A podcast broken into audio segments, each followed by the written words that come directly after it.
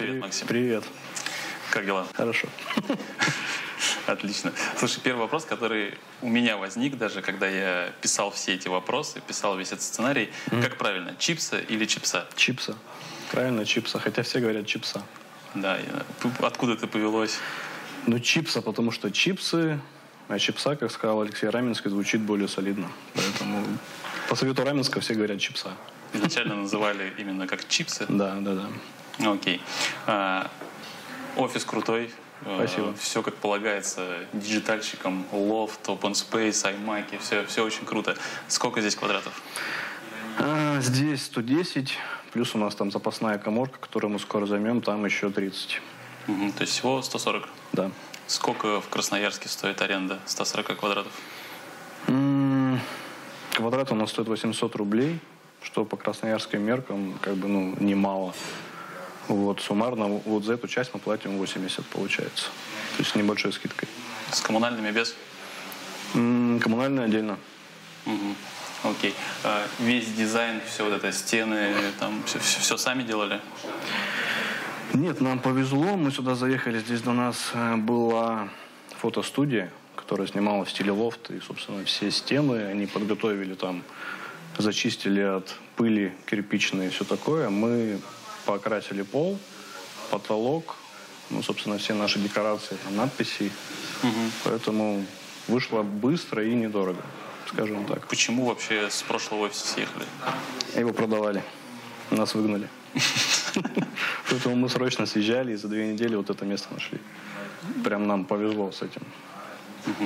Мы, когда сами тоже недавно переехали в более крупный офис, и у нас, знаешь, у многих возникло чувство, что потерялся уют, что ага. теряется атмосфера, помещение стало большое, все стали друг друга меньше коммуницировать. В общем, нет у вас такого? Да слушай, нет, просто у нас, получается, поза прошлый офис был тоже open space, поэтому нормально. То есть мы привыкшие.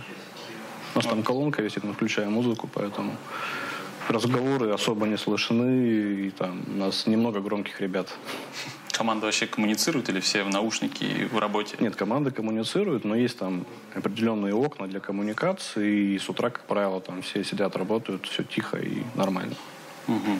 Окей, давай часть про тебя. Сам давай. в компании чем занимаешься? А, сейчас в компании занимаюсь отстраиванием бизнес-процессов, иногда продажами, если это какой-то крупный клиент или если нужно вмешаться там ну, с более экспертным видением. Вот. То есть это две такие основные вещи, скажем так. Угу. А начинал вообще как сам руками что-то делал? Да, конечно. И дизайн делал, и бывало там разработчикам помогал, потому что я там по образованию программист.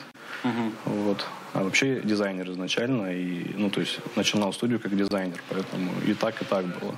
То есть угу. то, и другое делал. А с чего вообще началась чипса? Как, как ты решил, в какой момент ты решил, что вот, сейчас я хочу открыть свою студию? А, не как развернутый ответ? Или... Как хочешь. ну, окей. Получается, был 2008 год, кризис. А на той работе, на которой я работал, перестали платить зарплату. Что за работа? Э, мы, короче, были небольшой студией, которая, ты не поверишь, занимались продакшеном по художественному фильму. Угу. То есть у нас в Красноярске был, ну и сейчас есть предприниматель, у которого была мечта снять художественный фильм. А, самое смешное, что это был фильм про свирепого лося, в которого вселился дьявол. Вот, и он убивал людей, и мы делали 3D-модель этого лося, там, настраивали ему мышцы, там, кожу и прочие вещи. Ну, такая забавная история. Что-то из этого сохранилось? Этого, этого лося можно посмотреть? Слушай, нет. Это прям обидно, потому что ну, было все на рабочем компе. Я когда уходил, ничего с собой не забрал, поэтому, угу. к сожалению, этого нету. Вот. И в какой-то момент перестали платить зарплату. Я пошел на фриланс. Еще на той работе я начинал делать какие-то логотипы там на фрилансе. И ну, в какой-то момент, опять же, стало много заказов, я не вывозил и взял дизайнера в помощь. И мы заехали в небольшой офис. По-моему, квадратов 12 это было. Вот это было в 2009 году. Ну и с тех пор там по итерации начали развиваться потихоньку. Угу. Вот про итерации есть компании, которые довольно плавно, закономерно развиваются, есть у которых есть резкий скачок, угу. какой-то там, не знаю, смена мышления. А, как у вас это происходило? То есть был ли у вас какой-то прям переломный момент, после которого все резко пошло хорошо или наоборот плохо? А, да, в принципе, нет. Было все примерно равномерно. Был момент, когда мы э, после того, как в штате появился маркетолог, мы пошли по вектору эффективности и маркетинга. Это было примерно два года. Началось это в 2014 году примерно. И это был период такой стагнации небольшой, потому что новый продукт, я не маркетолог, ну, ребята, собственно, все дизайнеры, да, там были. А, и это был такой период, когда мы шли вообще не туда. Угу. То есть я про это писал статью, вот. И примерно в 2016 году мы повернули обратно и пошли опять в сторону дизайна. И это, наверное, был как раз переломный момент, когда все пошло в гору, скажем так. Угу. Окей. Угу. А, немного личного. Давай. Твоя жена Таня, она сначала была сотрудником, потом стала женой, или наоборот, сначала случилась любовь, а потом ты сначала, сначала любовь, потом я ее позвал сюда. Угу. Ну и это, наверное, самый ответственный сотрудник, которому я могу доверить там вообще все. Прям, она начиная там... по, по специальности или, или нет?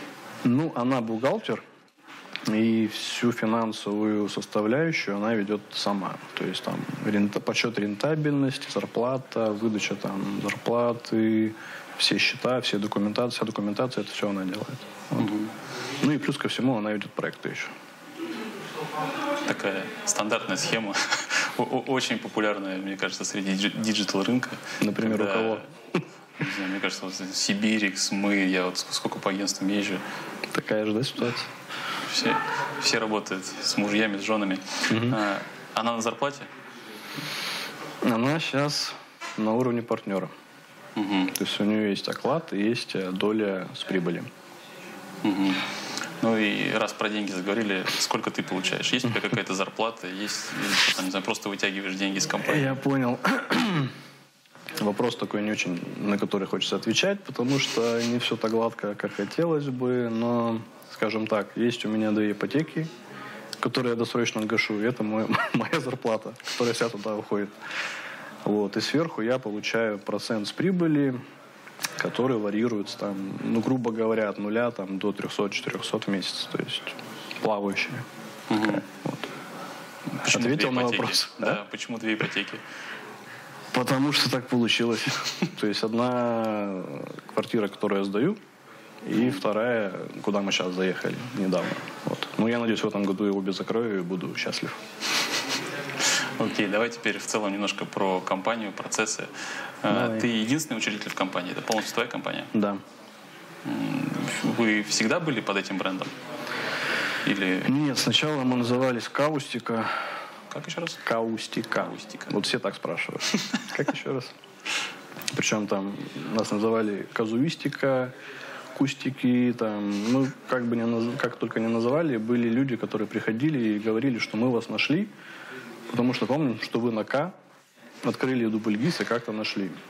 Вот, поэтому а, в какой-то момент был мастер-класс, по-моему, у нас в Красноярске приезжали ребята из Москвы, и у них была тема, как называть агентство, и там было, по-моему, 4 или 5 пунктов. То есть первое – это ассоциация графическим образом, второе – это однозначное написание на русском, на английском, свободный э, домен на русском, на английском и что-то еще. Mm-hmm. Вот, и мозговой штурм нам подсказал, что чипсы – это то название, которое как раз вот подходит по всем критериям. И мы так назвались. До сих пор полностью доволен? Не было такого периода, прям... когда ты думал, что надо было что-то надо как-то все, сменить? Все, все круто, нас моментально запоминают, и с этим проблем нету никаких вообще. Окей. А на сайте у вас есть английская версия. А, да.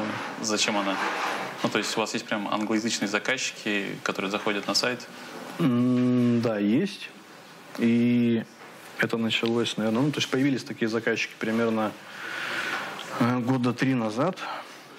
И мы сейчас делаем на это большой упор. Опять же, там доллар вырос. Как бы мы сейчас очень радуемся тому, что у нас по этим проектам сразу такой плюсик нарисовался, поэтому Да, заказчики есть, и да, это одна из причин, по которым мы, собственно, ведем Инстаграм, в том числе на английском, сайт английский есть, есть договор, есть КП, то есть все, все, там по бизнес-процессу варианты, они все на английском есть. Угу. А почему мешаете все в один аккаунт? Не думал разделить? Были мысли. Не, не мешает это русскоязычной аудитории и наоборот? Слушай, надо аудиторию спросить, но двигать два канала. У нас вообще цель до конца года набить 10 подписчиков в Инстаграме, чтобы получить эту заветную возможность ссылочку в Инстаграме, да, размещать. Ну, а два канала тянуть как бы пока не варик. Поэтому решили бить в одно. Угу. Возможно, со временем от русского языка в Инстаграме откажемся вообще, но пока вот так. То есть план туда? План туда. Окей. А, в команде у вас э, очень многие фамилии, вижу, там по 6, по 7 лет. Э, сколько вашему основному костяку? Ну, компания в апреле будет 10 лет. Арт-директор у нас 10 лет. То есть он был, по-моему, третьим человеком, который пришел в тот самый офис 12 квадратов. И да, многие ребята там по 6, по 7 лет. И ну, прям я этим тоже горжусь отчасти. То есть получается их всех удерживать э, в офисе, в студии. И они вносят очень большой вклад, собственно говоря, в становление новых специалистов и сами продолжают хорошо работать. А, а как получается удерживать их? То есть, как ты сам думаешь, что их держит? Там, не знаю, зарплата, проекты, какой-то mm-hmm. другой фактор? Ну, скажем так, у меня всегда был подход такой, что у нас каждый занимается тем, что ему нравится. То есть мы проекты берем такого плана э, и распределяем их по исполнителям таким образом, чтобы каждый делал именно ту часть работ, от которых он кайфует, и, наверное, это основная причина, по которой люди остаются, потому что ну, им это нравится, их от этого прет. Вот это первая составляющая. Вторая составляющая в том, что ну, у меня, в принципе, такой подход человечный, скажем так, всегда был и к заказчикам, и к сотрудникам. Каждый месяц я с каждым человеком общаюсь лично, то есть это прям на уровне бизнес-процесса. То есть перед тем, как заплатить зарплату, я сажусь с человеком на диванчик, общаюсь с ним, узнаю, все ли окей, то есть есть у него какие-то потребности, вопросы, чем он доволен, чем недоволен. Ну и, наверное, это в том числе помогает людям чувствовать, что они нужны, что они востребованы, что они здесь, на своем месте. И, наверное, вот эти две основные составляющие. Угу. Они все на зарплате или уже кого-то там в проценты, в партнеры? А, хороший вопрос. Одно время, вернее, очень долго у нас были люди на оклад плюс процент. То есть они получали оклад плюс процент с проекта, который они сделали. Угу. И последний год мы перевели почти всех исполнителей на систему итерационных бонусов. То есть, грубо говоря, есть недельные итерации, и если сотрудник в течение недели закрыл все свои задачи по системе управления проектами, он получает бонус. Угу. То есть у него есть бонус за каждую итерацию. Вот. По поводу партнерства, у меня тут такой не совсем положительный опыт. То есть один из сотрудников, там, ключевой дизайнер, а, был партнером в течение года. Я там набил очень много шишек. И мое личное мнение, что лучше бы я этого не делал, потому что там, ну, наломал много дров. И в итоге как бы человек сейчас э, совсем на индивидуальных условиях. Короче, я, грубо говоря, наверное, в каком-то виде сломал в этом плане, да, то есть он прошел много вариантов партнерства, и у него сейчас совсем индивидуальные условия, он там работает на дому, получает там вообще не так, как все, короче. Вот поэтому сложная такая история. Я стараюсь больше таких э, не повторять э, ситуаций. Угу. Вот. Окей, давай немножко в процесс углубимся. Uh-huh. А, зашел клиент, а, просит от вас цену. То есть а, у вас постоянно там 3D, есть какие-то фото, видео, контент такой, который довольно сложно считается. Как вы считаете, когда вы говорите ему смету, когда uh-huh. вы выставляете цену, как вообще этот процесс строится? Понял. Пришел клиент, э, как правило, это удаленно. То есть в Красноярске у нас очень мало клиентов. Ну как очень мало, процентов, наверное, 30. И это, как правило, текущие клиенты, с которыми мы уже работаем. Если говорить про новых, это удаленный клиент, то есть он обращается через сайт, как правило. У нас, кстати говоря, на сайте не указана почта даже. У нас все обращения идут там через форму, чтобы автоматом падать в CRM-ку. А, дальше построен бизнес-процесс, опять же, в CRM. А, есть клиент-менеджер, ну, sales можно назвать, а, который его ведет по стадиям воронки. Есть предварительная оценка проекта, которая делается, опять же, клиент-менеджером на основании ее опыта, ну и моего, моих каких-то комментариев. Далее идет брифование и более точная оценка проекта. Вот. После чего, если все окей, идет согласование договора, ну и далее, наверное, как обычно. Если говорить про оценку э, контента, там 3D, фото, видео, иллюстрации, то есть это идет примерно, и в процессе работы проекта мы допродаем, как правило. То есть мы показываем дизайн-концепт и предлагаем заказчику на выбор там либо остаться в бюджете и сделать ну, что-то более простое по контенту, либо мы предлагаем какой-то авторский контент, там 3D-графику, там WebGL или что-то еще, и там доплатить, если он видит в этом ценность, скажем так. Угу. То есть, ну, ценообразование в процессе ведения переговоров и ведения проектов, оно меняется. Угу. Но в целом вы держитесь в том прайсе, который позначили изначально? Не всегда. Или бывает, что вы прям сильно перевалили за него? Ну, тут можно такую тоже рассказать внутреннюю кухню. У нас есть два две стоимости часа. То есть первая стоимость часа, она большая, и она для фиксированных прайсов. Если пришел заказчик там, по тендеру, у него фиксированный бюджет, то есть мы считаем по увеличенной стоимости часа, и там бюджет фиксируется. Угу. Если заказчик готов в процессе работы к доп-косту, то у него пониженная стоимость часа, но мы можем в процессе проекта ну, собственно, там, допродавать что-то. Там новые шаблоны, новую графику, структуру менять там сайта и так далее. Окей. Okay. А если говорить в целом про цены, сколько стоит какой-то средний корпоративный сайт? Как, например, ваш? Ну, у нас не совсем корпоративный сайт, больше, наверное, промо, сайт-визитка. Вот. Э, корпоративный сайт, средняя стоимость, ну, наверное, около миллиона. Вообще, в принципе, минимальный проект для новых клиентов мы обозначаем сразу на входе. Это там 200-300 тысяч, и это какой-то одностраничный промо-сайт. Вот. Угу. Интернет-магазины там от полутора и выше, ну и сложные корпоративные сайты там тоже, собственно говоря, примерно от полутора и выше. Угу. А, немножечко про клиентоориентированность. Э, если клиент ночью написал, в нерабочее время позвонил, как вы на это реагируете? То есть у вас прям четкий процесс, что все, все в два у нас обед, в семь мы уходим. Ну, у нас на сайте обозначено время для звонков до, 6, до 4 по Москве, собственно, до 8 по нашему. Э, но, опять же, клиент-менеджер может взять трубку и позже. Mm-hmm. То есть, ну, это как бы ее решение, грубо говоря. То есть у нее нету такого, что она после шести не берет трубку, то есть она может взять там и в 10 часов. Вот. Ну и тут тоже, конечно, есть определенные там нюансы, типа она едет на работу, ой, вернее, домой в автобусе там, и не совсем удобно говорить. Ну, как бы такое тоже бывает. Иногда беру, беру трубку я, потому что у нас там по IP-телефонии распределение на нее, на меня идет. Угу. Бывает, звонят в воскресенье.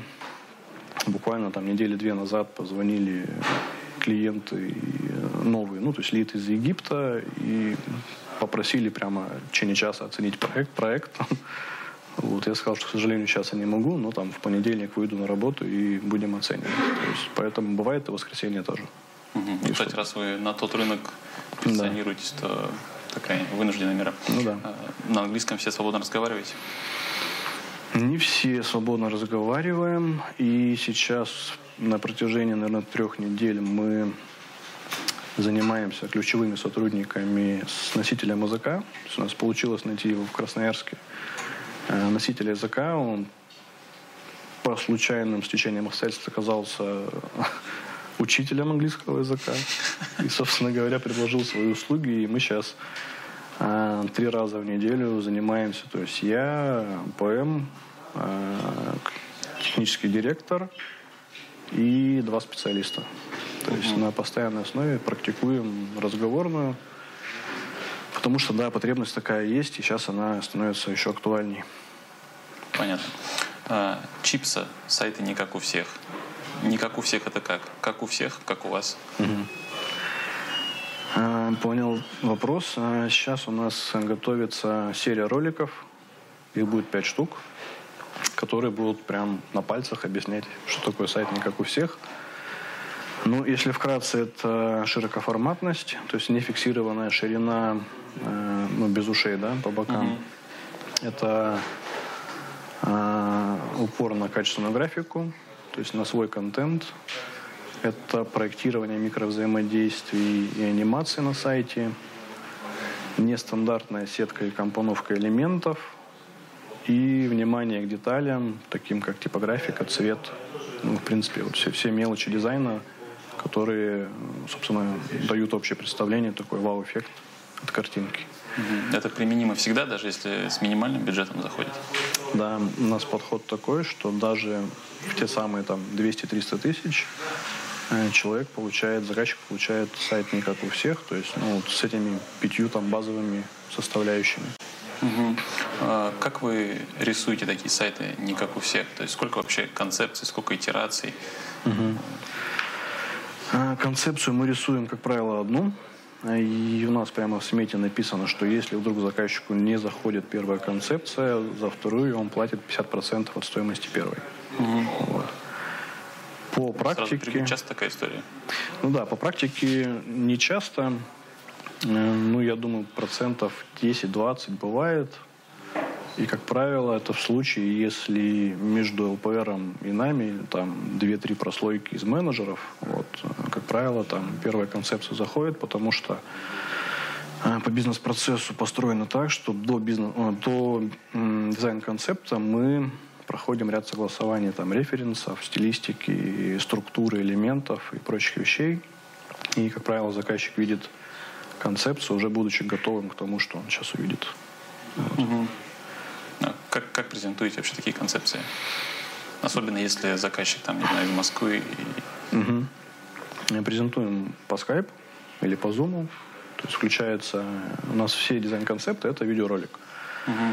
А видеоролик, который показывает ключевой сценарий взаимодействия посетителя с сайтом. Ну, там, как правило, для имиджевых сайтов это загрузка, там стартовые экраны пару штук, переход на внутреннюю и там еще пару скроллов. Вот. А, идет презентация по скайпу, по зуму, как я сказал. А, по ходу дела ПМ комментирует, почему именно так. Ну и, в принципе, все. Угу. А расскажи какой-нибудь, по твоему мнению, самый крутой кейс, который вы делали, которым ты гордишься больше всего. Не знаю, из-за анимации, из-за масштаба, угу. неважно из-за чего. Я думаю, что эти проекты сейчас в работе. У нас сейчас ну, два таких прям крупных проекта. Один из них это э, компания Диполь, которая занимает там третье место, по-моему, по э, дистрибьюции радиотоваров в России. Там будет э, тоже 3D-графика, будет очень большая структура, вложенная страниц большая. Это проект More Milk, производитель молочной продукции на соевой основе. И там будет много веб-джеля. То есть, наверное, вот эти два проекта я бы выделил, но они вот пока у нас в работе сейчас. А в принципе, если говорить про те, которые запущены, ну, они, в принципе, все крутые, ну, в плане там соответствия вот нашим стандартам, да. Но я думаю, что, наверное, как любой дизайнер и разработчик, то есть э, оглядываясь назад, есть понимание, что можно сделать лучше, лучше, лучше. Поэтому я думаю, что у нас все впереди еще. А Мора Милк, он еще не рабочий. Я видел, это концепт был, Пока да? нет, да. Он сейчас в работе на этапе бэкэнда. Угу. В статье, вот ты уже упомянул, вы писали, что вы в, какой, в какой-то момент увлеклись вот этим маркетингом, эффективностью. Э, почему в итоге не стали продолжать? Не стали продолжать по той причине, что, как я уже сказал, был один человек, который все это направление драйвил. Это был маркетолог Антон. И помимо него в компании было на тот момент порядка 9, наверное, 10 человек – и никто это направление не поддерживал. Вот. Кроме меня, и я в какой-то момент понял, что если посмотреть э, внутрь команды, то ребята вообще не понимают, что происходит. То есть они просто делают там вот эти лендинги с CTA, да, там стандартные. И я осознал, что это совсем не то, что мы хотим. Ну и, собственно, поэтому мы от этого отказались. И Антон к тому времени тоже спекся, потому что он понял, что он один все это не вывезет. Вот, поэтому мы сделали поворот назад. Так, заводишь себе маркетолога и да, да, да. все, идешь Причем, туда, куда хотел. Да, самое смешное, что мы брали его вообще для продвижения студии. А он каким-то образом начал заниматься маркетингом для клиентов, и я это не заметил и тоже упустил из виду, и это все произошло. Такие красивые, эффектные сайты часто обвиняют в том, что они не работают. Там, даже в той же статье в комментариях сразу начали кидаться словом конверсия. Угу. Э, расскажи, делаете как-то, есть какая-то аналитика, следите ли потом за проектом? Да, хороший вопрос. А, во-первых, начнем с того, что когда приходят клиенты и говорят, нам нужна конверсия, мы им говорим, что вам не к нам, как бы. То есть наша задача сделать сайт, который прежде всего презентует э, компанию, услугу, продукт, показывает э, там, в выгодном свете, ну, там, с максимально красивых сторон. И, как правило, вопрос конверсии на таких имиджевых сайтах ну, не стоит. Угу. При этом, само собой, есть сайты, которые мы не светим там в портфолио в соцсетях. Это ну, те же интернет-магазины, иногда лендинги. И там, да, там... А друг... почему не светите? Ну, потому что у нас позиционирование как бы именно в имиджевые нестандартные вещи, а как бы если мы будем и то, и то показывать, то будет размываться эта вся история. Вот, соответственно, по сайтам конверсионным, если их можем так назвать, хотя, опять же, повторюсь, мы именно чисто конверсию не берем. Uh-huh. Там, да, там идет измерение аналитики, там метрика Google Аналитика, само собой. А, порой следят за всеми этими статистиками либо наши партнеры по продвижению, либо на стороне заказчика есть ну, там, отдел или маркетолог, который этим занимается. Вот. Сами мы тоже, конечно, смотрим и на саппорте при необходимости дорабатываем там, те или иные вещи, чтобы сайт был более эффективный. Вот. Угу. Но, повторюсь, опять же, основная, основной продукт – это имиджевые сайты, в которых конверсия не на первом месте, скажем так. Угу. А как вообще с таким позиционированием, с позиционированием, с крупными заказами? То есть какие-нибудь вот именно большие сервисы, интернет-магазины приходят к вам вообще? Крупные заказы в плане бюджета? Ну да, в плане бюджета и масштаба самого проекта. Угу. То есть какой-нибудь там, не знаю, личный кабинет мегафона. Ну, я понял, да. Ну, тот же, допустим, Диполь, про который я говорил, это будет интернет-магазин, а, и там большое внимание было уделено э, карточке товара, каталогу, фильтрации, но при этом, опять же, основная задача сайта – это рассказывать о компании. Вот, то есть там как бы и то, и то есть. Вот, поэтому наши крупные клиенты и заказы это в том числе имиджевые сайты. То есть, угу. если говорить там про мегафон, какие-то сервисы, то есть у нас таких проектов почти нету. Ну, вернее, их, наверное, нету, в принципе. Угу. То есть, какой самый крупный чек был за проект? Самый крупный чек был 3200 на пресейле, но потом он немного скорректировался в меньшую сторону, хотя сейчас он, опять же, наверное, за счет продаж там, по структуре и по контенту ну, примерно к той же отметке и вернется. Угу. А если не в деньгах, а в брендах, похвастайтесь какими-нибудь брендами, с которыми вы работаете? Слушай, сейчас бы вспомнить все NDA, которые у нас подписаны. Поэтому ну, нам удалось поработать, допустим, с Green Ray. Это конкурент там, Бандюэль и прочих uh-huh. вот, э, производителей пищевых там, продуктов. А, это компания Надеюсь, что я не нарушаю NDA. Э, опять же, ну, у них там история какая. У них есть свое агентство рекламное, да, которое их сопровождает, и мы с ним работаем. Это Альфа-банк, с которым мы работаем в основном по фронтенду, как это ни странно. Э, ну и, наверное, из таких первых эшелонов это вот такие три основных компании. Вот есть, опять же, те же самые там Диполь, которые в своей сфере очень известны, но, наверное, они ну, так, в широких кругах не так известны, да. СГК, Сибирская генерирующая компания, тоже большая компания, но опять же она там известна в своей сфере. Наверное, все из крупных. Окей. А, красивые эффектные сайты, 3D. А, что под капотом этого всего? Что используете на бэкэнде? Какие, может быть, CMS, там, фреймворки? А вот, а ты какие думаешь мы используем? А, скорее всего, WordPress. Mm-hmm. Это я знаешь почему? Потому что, по-моему, Red Color использует WordPress. И еще несколько студий, которые тоже, у которых такой красивый там фронтенд, красивая визуальная часть. Mm-hmm. Не знаю, почему выбор падает на WordPress. Ну, на самом деле прикол в том, что у нас все сайты на Битриксе как раз. Неожиданно. Да. То есть ну, так сложилось исторически, потому что наша техническая команда, начиная с технического директора, это только Bittrex. И только сейчас мы начинаем для как раз западных клиентов э, предлагать Drupal, седьмой, если не ошибаюсь. На WordPress мы, по-моему, за всю историю сделали один сайт, и это был сторонний подрядчик, поэтому с WordPress мы не работаем. То есть почти все сайты это Bittrex. Угу. А если со своим стеком приходит заказчик? Хочу вот на этом. Возьмете? Возьмемся, но, скорее всего, с привлечением партнеров. У нас в Красноярске есть замечательные ребята, которые называются Solution Factory. У них как раз в штате там почти все разработчики, и мы с ними очень хорошо а, партнеримся. То есть у нас в основном дизайнеры, у них как раз разработчики, у них очень широкий стек технологий. И, и там, начиная от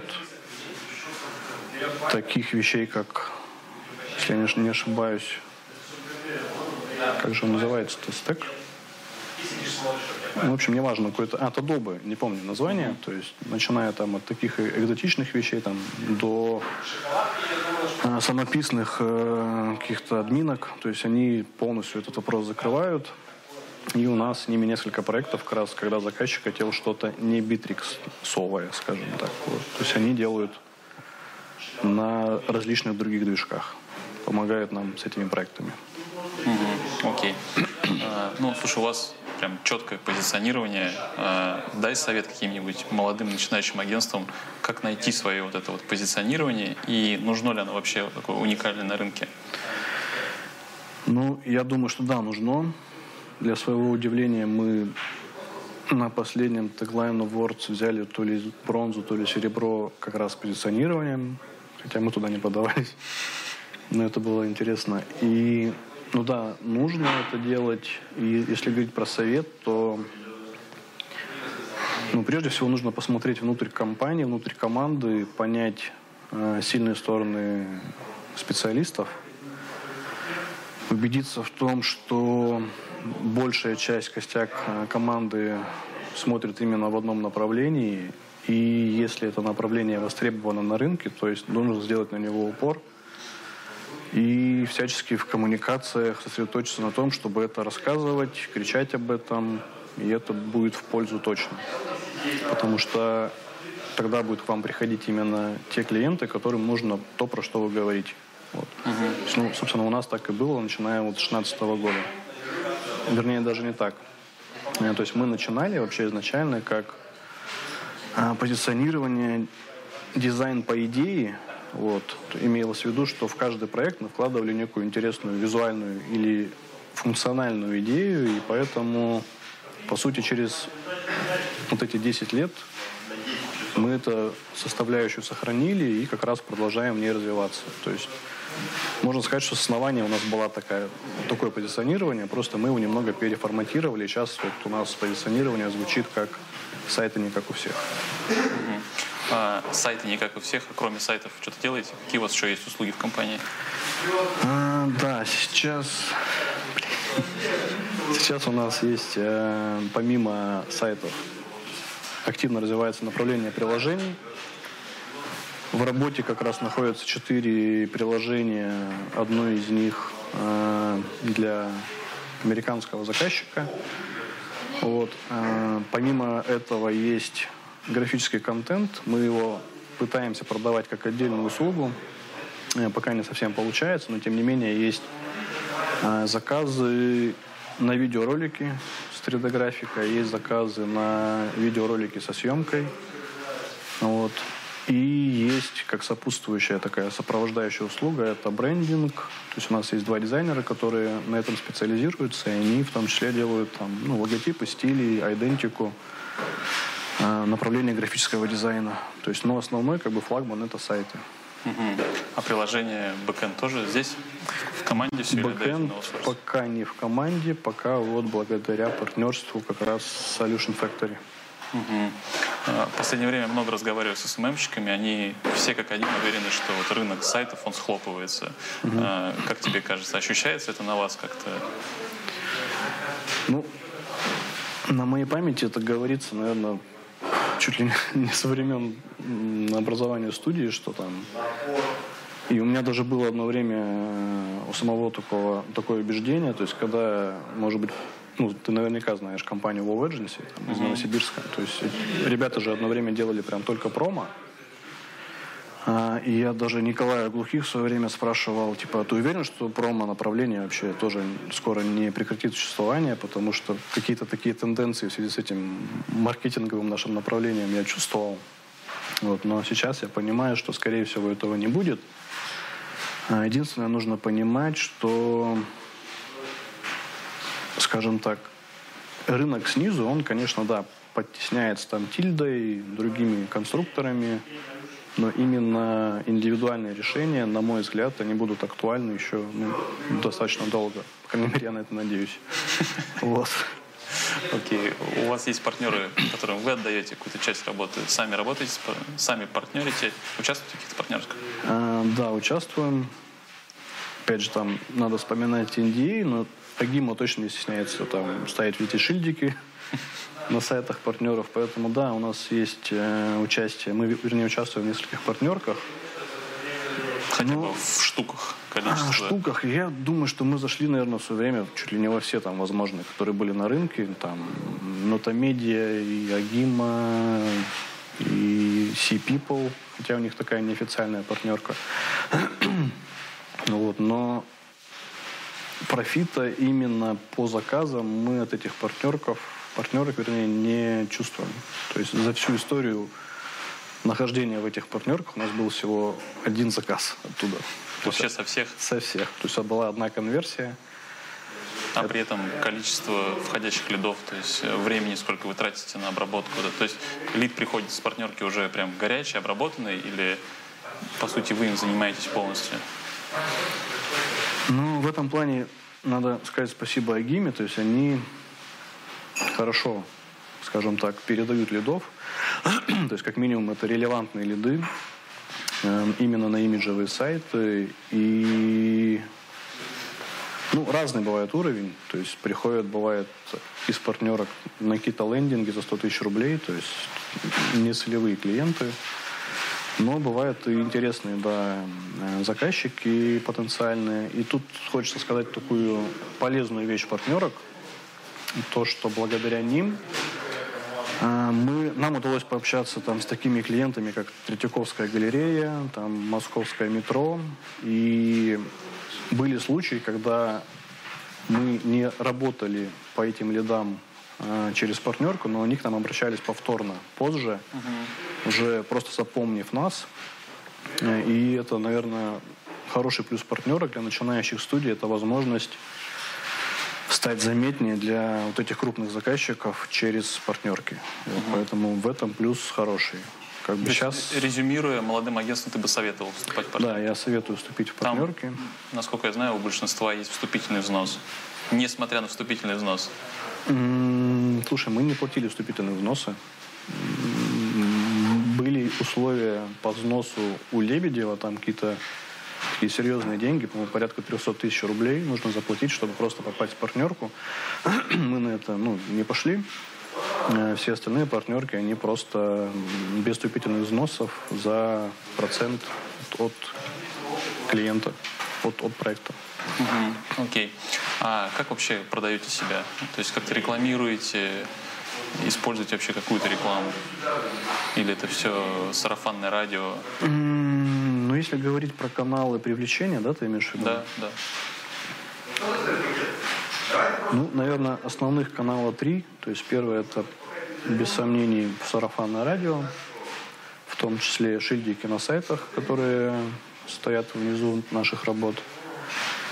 А следующее это рейтинги. То есть нам удалось попасть э, в теглайн э, рейтинг Рунет. Э, там, по-моему, на десятую позицию мы сейчас стали в рейтинге креативности, на одиннадцатую. А, и третий канал, наверное, это соцсети, на которые мы сейчас делаем большой упор. С недавних пор у нас в штате работает пиар-менеджер, который полностью взял на себя Э, задачу продвижения студии, в том числе через соцсети, через статьи. Э, и пробуем какие-то экспериментальные каналы различные. Ну, то есть, наверное, вот эти три, три основных канала, можно сказать, да, вот эти вот. Говорят, что с приходом пиар-менеджера он, наоборот, не забирает на себя все, начинает задавать еще больше вопросов, еще больше вскрывает всю вот эту работу, и тебе mm-hmm. приходится еще больше этим заниматься. Слушай, ну, мне, наверное, повезло вообще. У нас никогда не было пиар-менеджера там в течение вот этих 10 лет. А первого менеджера, который мы наняли был примерно таким, как ты говоришь. У него были какие-то безумные идеи, типа давайте мы снимем там или напишем статью про то, как кальян влияет на там, конверсию продажи, что-то такое.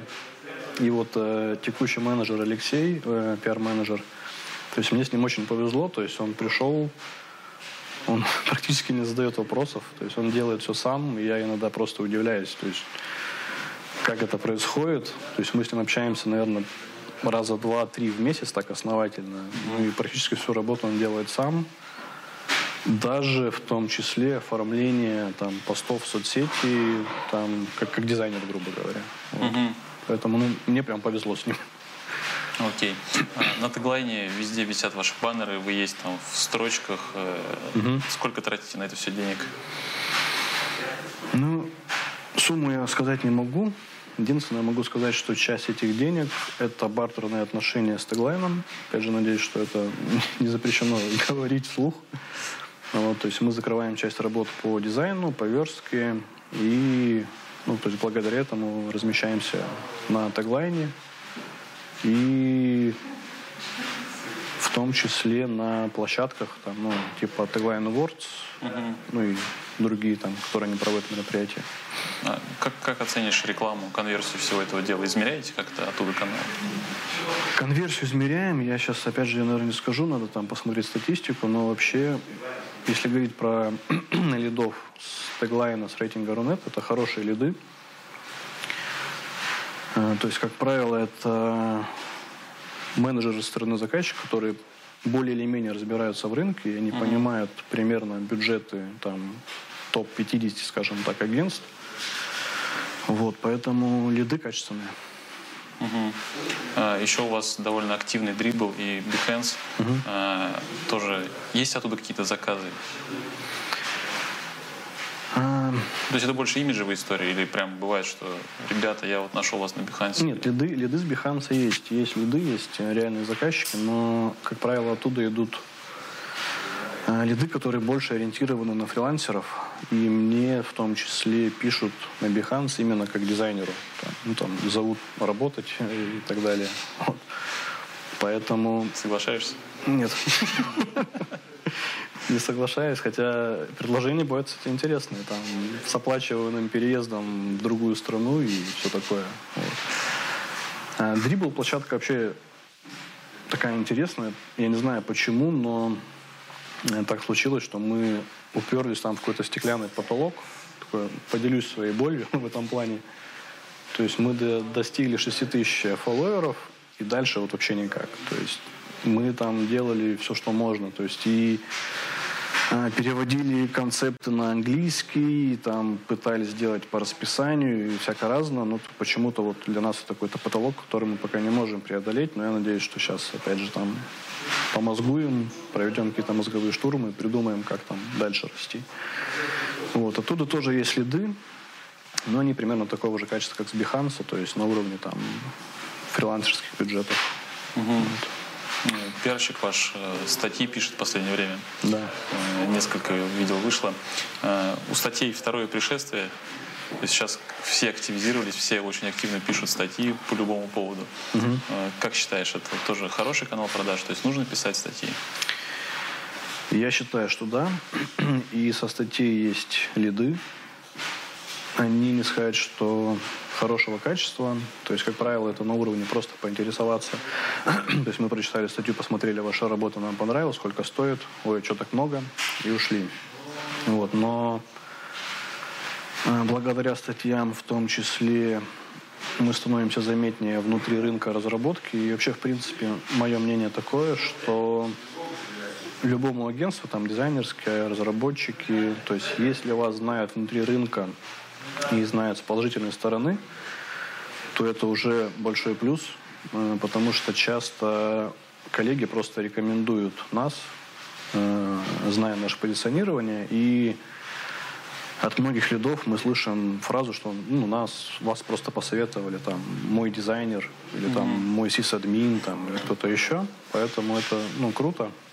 И статьи помогают в том числе выходить на вот этих специалистов, которые становятся, скажем так, ну, там, фанатами бренда, можно сказать. Поэтому я считаю, что да, это важно. Отлично. А красноярский рынок разработки, он конкурентный? Много Красноярский нет, не скажу, что конкурентный.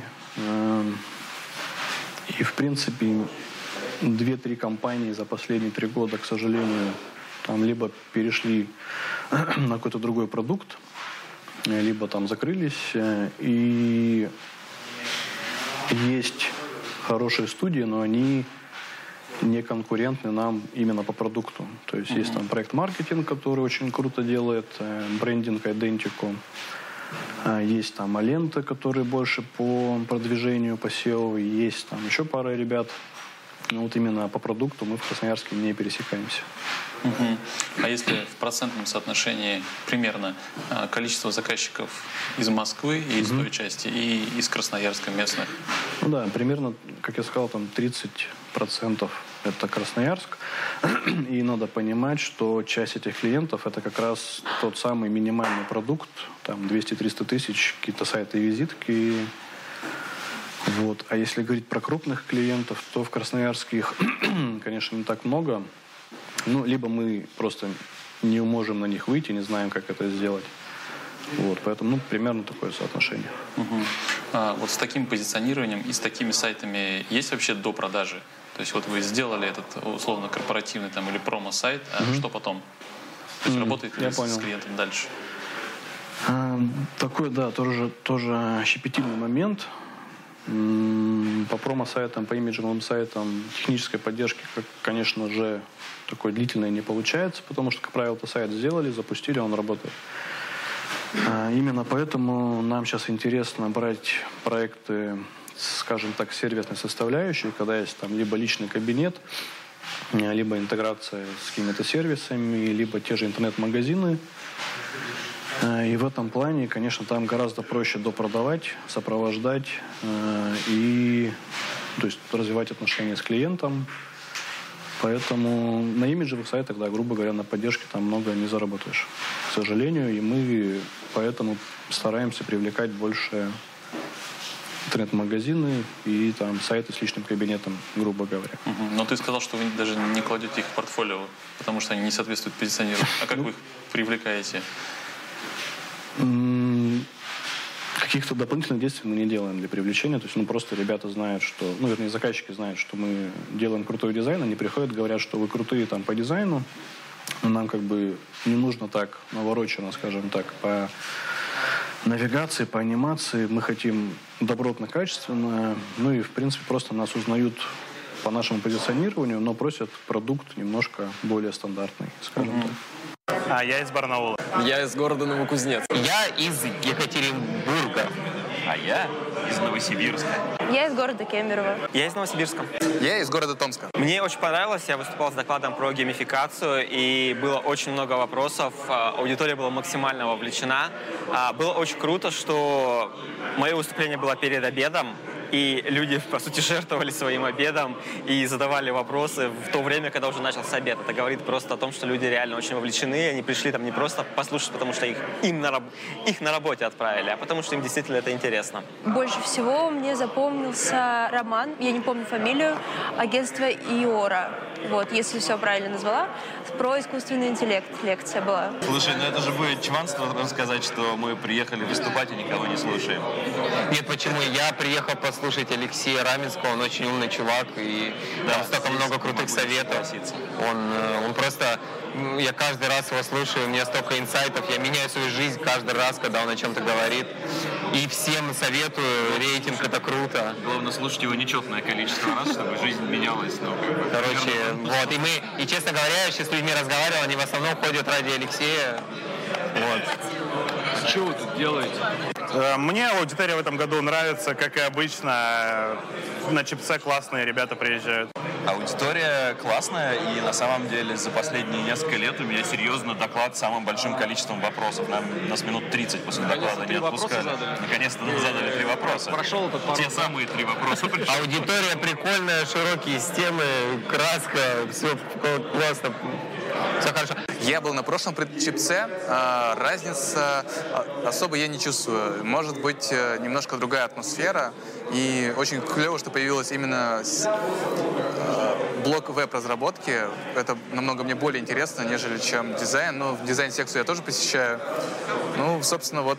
Да, я на чипце первый раз, но до этого у меня были товарищи на чипце, и вот сейчас я приехала уже с ними. Ну, отличительная фишка чипса, что здесь есть Енисей и столбы. Видимо, так. Ну и при этом, э, ну, несмотря на то, что конференция такого, ну, скажем, это масштабная, несколько потоков, при этом она, как мне кажется, сохраняет некоторую ламповость, то есть все с друг другом знакомы, общаются, и это некоторое такое отличие от крупных московских тех же конференций. Фишка чипса в его атмосфере, в людях, которые его посещают, организовывают, в самих спикерах. Вот это вот все. Почему нужно приезжать на чипец? Но, как на любую конференцию, стоит приезжать для общения, обмена опытом, нетворка с коллегами. Где-то их еще можешь увидеть, людей из э, разных городов. Чипец нравится.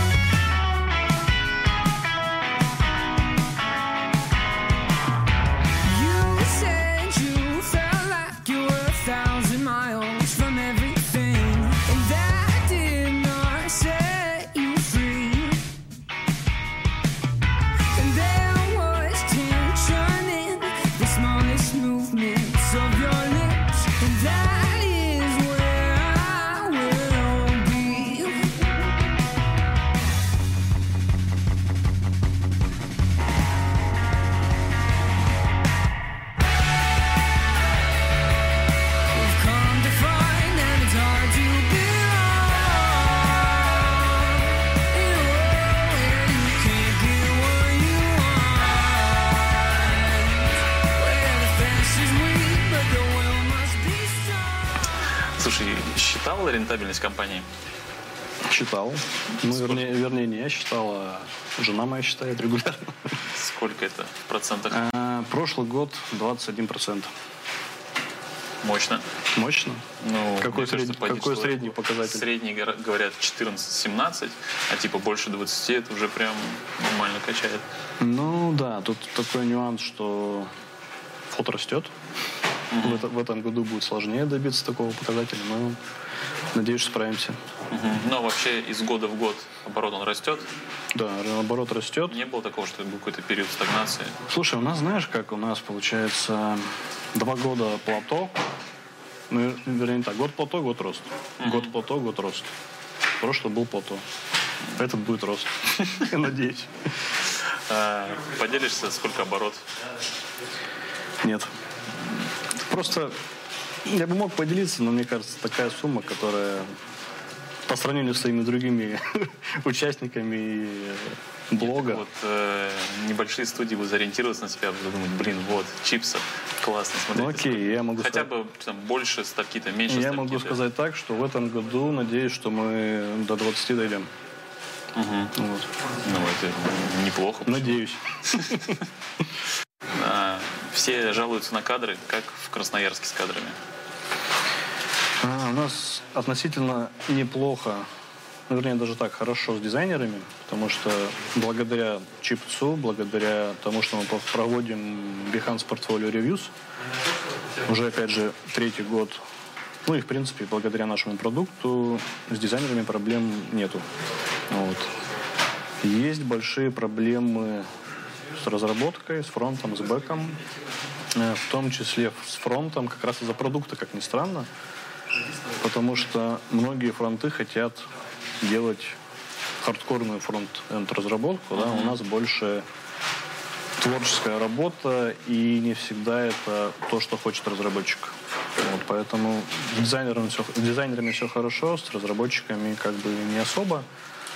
Вот, поэтому в том числе секция разработки на чипец. И, возможно, еще пара мероприятий будет, которые помогут нам этих ребят открыть в Красноярске. А, по людям в год сколько примерно растете? То есть сейчас у вас 16. Да, сейчас 16 человек. А, По людям, ну, наверное, стабильно два человека в год, два-три человека в год. Примерно. Ну и такой блиц, э, чтобы москвичи были в шоке. То есть 80 тысяч аренда офиса, это мы выяснили. А Сколько средняя зарплата там у middle дизайнера? Воу-воу-воу.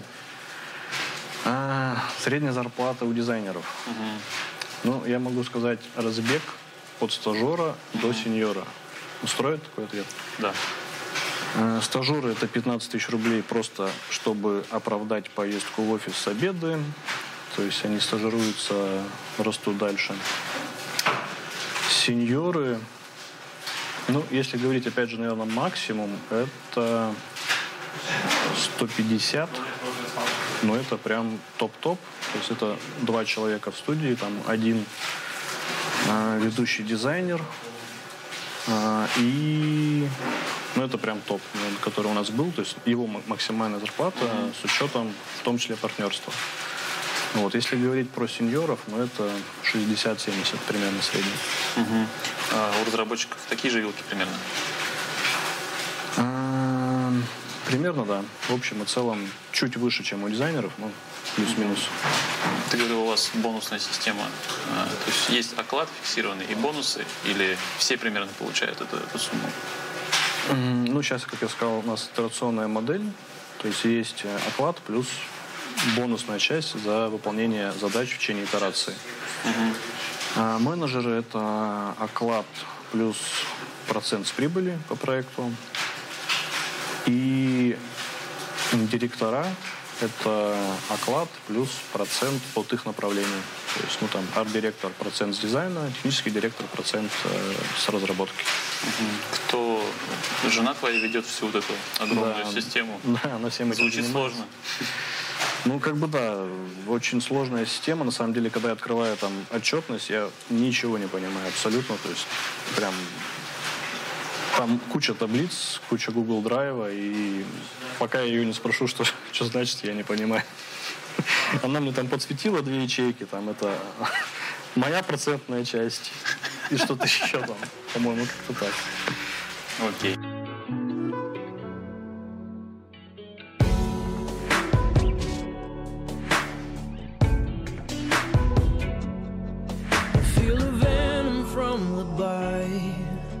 as we wake the beast inside. Living like the end is near. They ride the wave like cavaliers А, Завтра еще будет экскурсия, но на сегодняшний день это последняя точка конференции, автопати. А, Уже во второй раз она проходит э, в баре Нью-Йорк. А, Здесь есть спикеры, основные гости. Здесь довольно весело и прикольно, и крутой нетворкинг. Окей, теперь э, небольшой блок про конференцию. Многие агентства делают или хотят делать свою конференцию. Э, Давай немножко поговорим про чипец. Давай. Расскажи, как вообще появился первый чипец, откуда вообще появилась эта идея и, собственно, как прошел первый чипец. Так, первый ЧПС прошел, наверное, в тринадцатом году, если не ошибаюсь. Э, у нас работал Евгений Игнашов. Это был наш арт-директор и технический директор в одном. Ему было скучно, и он решил сделать конференцию. Ну, прям без шуток, то есть он практически все сделал сам. Э, Единственное, там, ну, был какой-то небольшой бюджет, там прям очень маленький, там порядка 30 тысяч рублей максимум. Вот, и называли мы именно сибирские компании, то есть не было бюджета на привоз спикеров, там все было очень так, э, скажем, кулуарно.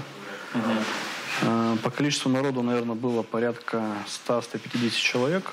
Там было две секции, управление как раз и дизайн, если я не ошибаюсь. Ну, вот. Прошло хорошо. Мы познакомились впервые тогда с нашими коллегами там из Кемерово, с Атвинтой, с Ильей Горбаровым, ну, с тем же Николаем Глухих, с Вовой Завертайловым. Вот, поэтому, ну да, первая конференция, она была такая по фану. Ju- Just for fun, просто потому что, ну, вот Женя захотел, сделал, за что ему большое спасибо. Вот, как-то так. А название самой Чипец. А чипсы? А, ну тогда еще был пипец фильм, нашу- нашумевший, собственно, поэтому. Я просто помню, на втором, по-моему, Чипсе был на сайте. Да, да, да, да, да. Там был как раз был фильм Пипец 2, у нас был Чипец 2, поэтому там были персонажи из фильма. Ну да. Слушай, я в прошлом году был на четвертом чипце, и тогда были международные спикеры, и уровень, который был задан, мне казалось, что, ну, в принципе, это довольно уже предельный такой уровень, что при- придумать что-то круче этого будет уже сильно сложно. А, расскажи в этом году, что будет, что вы придумали, и будет ли в этом году круче, чем было в прошлом? Да, вопрос подвохом. Не, на самом деле, да. Прошлый год был очень крутой в плане программы. Есть, ну, мы на самом деле позвали, наверное, всех, кого хотели когда-либо видеть на конференции. Никак не можем выцепить чуваков. Прям третий раз его зовем. И в этом году они, к сожалению, опять не смогут, потому что решили из-за коронавируса никуда не ехать. Ну, вот. Если говорить про то, что будет в этом году, ну, во-первых, мы сделали в два раза больше секций. То есть мы, знаешь, решили пойти, короче, не по качественному такому, по количественному пути. Вот. И благодаря этому хотим привлечь новых людей, потому что, ну, дизайнеры и менеджеры, там, собственники агентств местных, они уже с нами, грубо говоря. А Разработчики, маркетологи пока стояли в стороне, поэтому это вот первое отличие. Э, Второе, наверное, отличие, можно сказать, следующее. То есть, несмотря на то, что в, в прошлом году были очень крутые имена, мы собрали обратную связь, и, ну, грубо говоря, она была такая. То есть, было мало практики, было больше, ну, скажем так, помериться чем-то там. То есть многие хвалились, рассказывали про себя, но людям не хватило именно практических знаний, которые бы они смогли применять.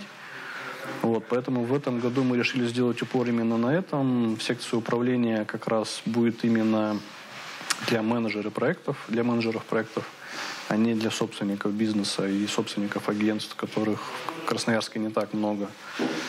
А в секции дизайна, в свою очередь, будет тоже упор именно на практику, то есть будут там по продуктовому дизайну спикеры и по э, контенту. Поэтому это второе отличительное такое свойство. Ну и третье, я надеюсь, что мы соберем больше народу. Пока судить рано, то есть билеты еще продаются, но уже есть понимание, что народу будет больше. Сколько? Сколько? Надеюсь, дойдем до 600. А, Платите за выступлением спикера? Есть платные спикеры? Нет. Был спикер Виталий Быков, который попросил у нас 100 тысяч за выступление. Мы его не стали вести. Вообще, опять же, если поделиться такой инсайдерской информацией и ребятам, которые хотят делать свою конференцию, э, многие спикеры едят, едут за свой счет.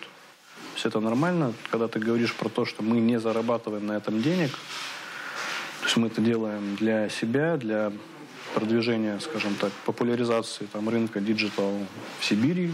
И многие спикеры говорят, такие без проблем, то есть я сам приеду, И это круто. А с кем было сложнее всего договориться?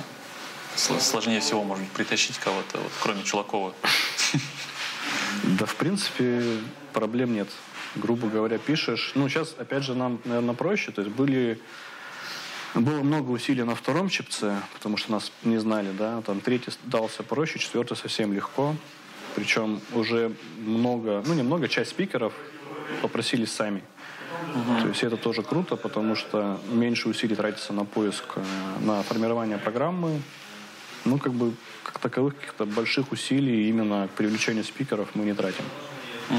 Вот. Возможно, были сложности а, у секции маркетинга разработки, потому что, как я сказал, дизайнеры, там, управленцы нас знают, маркетинг пока нет, и, возможно, у них стоит там поинтересоваться на площадке, там, насколько им было сложно привлечь комплита, там, и других ребят, Engate. Вот. А, Опять же, кроме Чулакова, есть кто-то, с кем не получается почему-то договориться, вы очень хотите его притащить, может быть, там, не знаю, опять же, денег просите или еще что-то, вот по каким-то причинам вы не сходитесь. М, Да, по сути, нет. Ну, обычно, вот когда пишешь и зовешь, там, говоришь, зачем это все, очень легко соглашаются ребята. То есть, не знаю, может, везет, опять же, нам.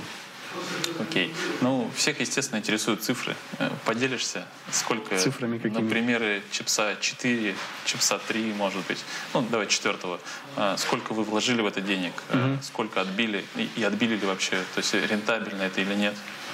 Я, наверное, могу сказать про пятый, потому что цифры в памяти свежие. Организовать конференцию подобного размера, ну, это около миллиона рублей. А, Отбиваем или нет? А, К счастью, да, совсем небольшим плюсом, в том числе благодаря спонсорам. То есть, если бы не было спонсоров, был бы большой минус. А, ну и назови отличительную фишку чипса от других конференций. То есть э, все примерно один и тот же набор спикеров ездит по всей России. И есть ли смысл, если ты был уже где-то в другом городе, ехать на чипец? Ну, можно сказать так, что, наверное, до пятого чипса была специализация именно на дизайне, то есть мы прям про это говорили, да. А, Пятый чипес немного это размазал, а, появились новые секции. То есть, ну, это, наверное, вот мы по-прежнему позиционируем чипес как именно конференция, прежде всего про дизайн. И э, вторая часть вопроса, стоит ли ехать, да, ты имеешь в виду из других городов? Ну, скажем так, Ну вот условно я был неделю назад в Тамбове, там, на Эверфесте. Есть смысл мне теперь ехать в Красноярск на чипец? Конечно, есть. Посмотреть город надо и пообщаться с сибиряками. Не, на самом деле, прям кардинальных отличий в конференциях, ну, лично я там тоже побывав на несколько, я, я их не вижу. А, то есть везде плюс-минус э, то же самое, да, там припати, автопати, общение, кулуарное, все такое, это все клево. Вот. Ну и мы ориентируемся прежде всего на сибирский рынок. То есть, грубо говоря, там тем же кемеровчанам гораздо проще привести там 25 своих ребят в Красноярск, чем везти в Москву. Поэтому прежде всего отличие именно географическое, ну, наверное, только это. Если говорить про кардинальные какие-то отличия. Окей. И последний вопрос. Чипец 6, он будет? Планируете уже? Хороший вопрос. Сейчас пока не готов сказать. И единственное, пока мысли такие, что так получилось, что и первый, и второй, и третий, и четвертый, и текущий мы делаем, ну, по фану, опять же, да. То есть только сейчас уже не Женя, а там я и мои друзья, скажем так. Если будет шестой, то он, скорее всего, будет уже более профессиональный, то есть будет человек, который будет заниматься только конференцией, потому что вывозить сложно организацию параллельно с тем, что ты занимаешься там управлением студией. Вот, поэтому если будет, то это будет другой уровень, ну, возможно, с другими форматами, то есть как-то так. Ну все. Спасибо тебе большое. Пожалуйста. И наша новая экспериментальная штука, мы решили, что всем, кому мы ездим в гости, мы будем дарить статуэтку. Это первый экспериментальный образец. Круто. Он максимально уродлив. Воу-воу-воу. Это золотая Слава пятка, богу, пока чё не черная пятка? развалился. Вот мы были одной ногой в студии Чипса. Вот вам Прикольно. одна нога. Все Прикольно. самодельно. Слушай, офигенно. Я прям сейчас ее поставлю на нашу полочку статуэток. Она, думаю, очень круто выделяется. Все, уже чё- что отвалилось. чё там? Главное, не главное отвалилось. Окей, спасибо.